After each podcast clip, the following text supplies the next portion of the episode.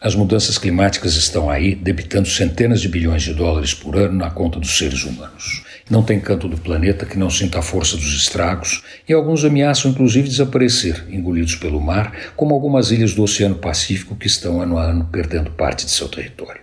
O problema é muito sério e não tem solução no curto prazo. Tem gente que diz que nem no longo, pelo menos se não começarem a fazer o que já deveria estar em andamento, mas está longe de chegar perto de onde deveria estar.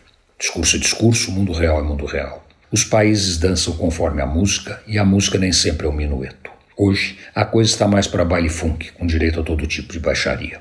A Alemanha que eu diga. Depois de acabar com suas usinas nucleares e assumir compromissos inegociáveis para reduzir as emissões de gases de efeito estufa, o país, no dia a dia, na dura realidade do fato, está dando macharré e voltando a poluir, queimando gás porque não tem outro jeito. Mas as mudanças climáticas também cobram alto preço em vidas humanas. O Brasil acaba de viver isso na destruição brutal causada pelas chuvas em Pernambuco. Ninguém discute, as chuvas vieram e cobraram seu preço. Mas será que a culpa é só delas ou a falta de comprometimento das autoridades brasileiras piora o drama? Enquanto a demagogia pautar as ações de nossos homens públicos, não vai acontecer nada. Ou melhor, o quadro de destruição vai piorar.